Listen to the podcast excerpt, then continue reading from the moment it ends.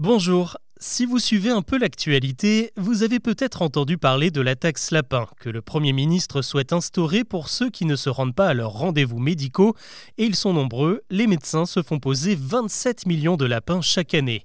Et forcément, le curieux surnom de cette mesure soulève une question, d'où vient l'expression poser un lapin? Alors Muriel Robin en a déjà fait un sketch, vous imaginez bien que personne ne s'est retrouvé seul avec un lapin lors d'un rendez-vous, surtout que ça doit demander une grosse organisation pour celui qui fait faux bon. Pour retrouver la véritable origine de cette expression, il faut remonter au XVIIIe siècle, à l'époque où on pouvait prendre des voitures publiques, des diligences partagées pour voyager à travers le royaume de France.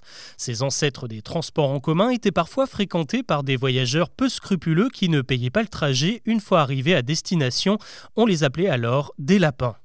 Un siècle plus tard, on retrouvait cette idée dans l'argot du 19e qui employait le même terme, un lapin, pour désigner un refus de paiement, que ce soit pour une facture, une dette ou pour un service.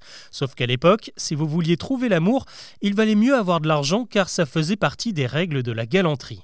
Si une femme vous accordait ses faveurs, il fallait aligner un minimum derrière, un usage qui perdure aujourd'hui avec le fameux débat est-ce que c'est à l'homme de payer le resto? Eh bien au 18e, il n'y avait même pas de discussion et si par malheur vous osiez faire le radin au moment de payer la note, on disait de vous que vous aviez fait cadeau d'un lapin à votre bien-aimé, autrement dit que vous lui aviez laissé un impayé à régler.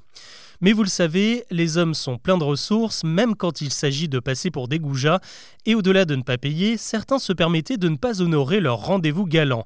Au 19e, le verbe poser était synonyme de faire attendre quelqu'un. C'est comme ça que les deux expressions ont fini par fusionner et ont donné poser un lapin. De toute manière, les lapins n'ont jamais été très appréciés dans la langue française. À la fin du Moyen Âge, le terme a été inventé pour remplacer conin, qui désignait le même animal, mais aussi une galerie souterraine et par extension le sexe de la femme. Mais le lapin a gardé cette connotation sexuelle, si bien que les hommes un peu trop volages ont fini par être appelés des chauds lapins. Voilà pour ce nouvel épisode de Franc Parler.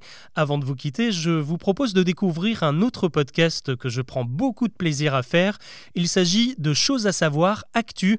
Tous les jours, du lundi au vendredi, je vous propose un récap de ce qu'il s'est passé dans l'actualité en moins de 7 minutes. Des infos essentielles, analysées, expliquées sans prise de tête pour comprendre un peu mieux le monde qui nous entoure et comment il impacte notre quotidien.